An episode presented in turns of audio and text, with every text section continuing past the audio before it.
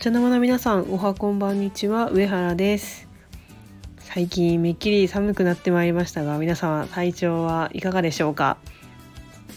私はねもう秋服を着るタイミングを失ってしまってかなり焦っております。皆様風邪をひかないようにお気をつけください。さて、えー、今回のテーマなんですけれども、えー、私最近あの野球好きの、ま、グループみたいな感じでスタイフ野球部っていうものに、え、招待していただきました。ありがとうございます。まだこんな始めたての私に対してねこういう声をかけていただけて、えー、まあ、まだ1ヶ月とかなんですけど初めてスタイフ始めてよかったなと思っております。でその中であのまあ、一つね議題を提供してくださった方がいらっしゃいましてでその内容というのがそのピッチャーの規定投球回数規定投球回というものの,、まあ、その価値みたいなものはなんかどう思うかっていうことを、まあ、議題に挙げてくださいました。まあ、具体的に言うとその規定投球回っていうのは結構あの基準としては高い基準でで今調べたところセ・リーグでは7人でパ・リーグでは12人しか今その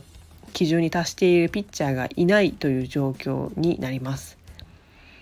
であの最優秀防御率っていうのが毎年選出されるんですけど、まあ、その人の、まあ、選ばれるまず最低限の条件としてその規定投球回数っていうのが満たされているっていうのが条件にあります。まあ、つまりその基準が厳しすぎるのではないかっていうのが、まあ、今回の主なテーマだと考えております。はい、もう私はまあただの野球好きなのでもうひいきのチームが勝てばいいなんか好きな選手が活躍してくれればいいみたいな感じで、まあ、いわゆるエンジョイ勢だったのであまりこういうデータみたいなのにはあのあまり詳しくなかったんですけどまあ考えるいい機会をくださったということで今回は私なりに考えてみたいと思います。まあ、まず考えてみて結論としてはその基準は残しつつまあでもなんかそれをその全てのタイトルの条件につける必要もないのかなと思っていますね。でまずその、まあ、これを考えるきっかけになった話なんですけど、まあ、今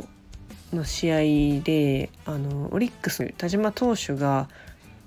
まあ、ヒーローインタビューを受けていて、まあ、その中でえ今日規定投球回数達成しましたみたいなことを言われてたんですよね。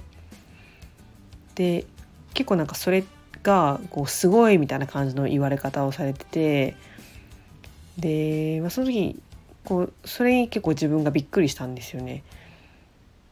だから、まあ、規定投球回数っていうのは結構そのピッチャーの中ではこう一つの大きなまあゴールというか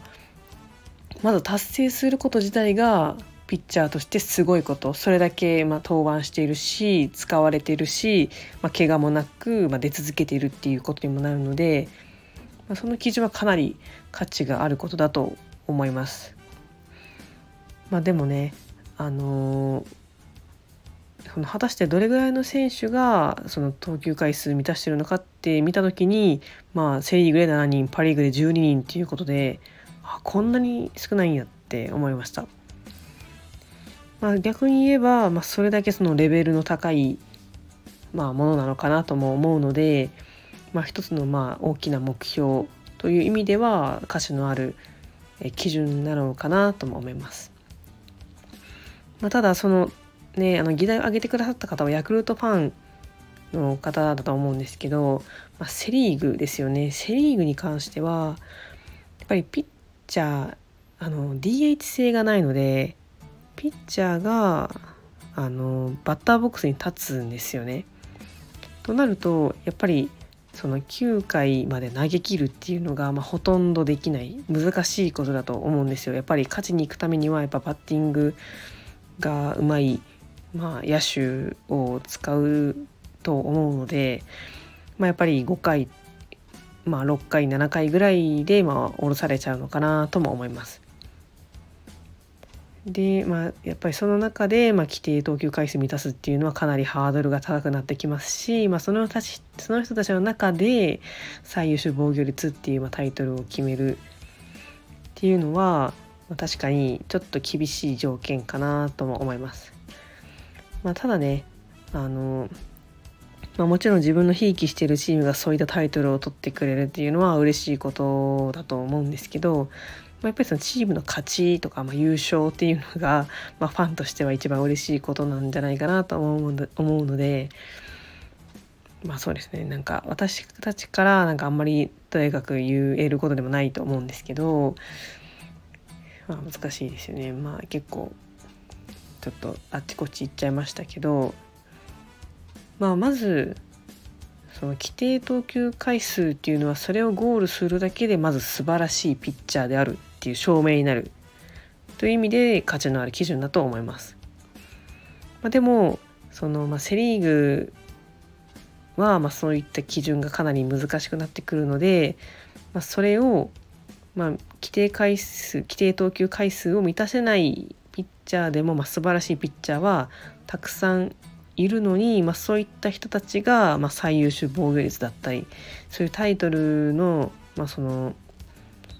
まあ、候補にもならないっていうのは、まあ、確かにちょっとかわいそうなことかなとも思います。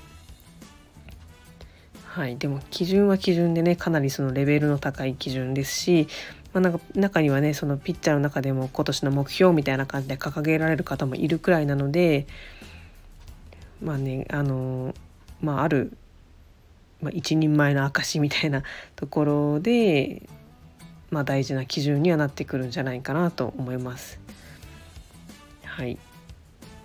まあ、何よりね個人の選手の活躍ももちろんですが、まあ、チームの勝ちが一番っていう、まあ、私の立場からの、まあ、一意見とさせていただきました。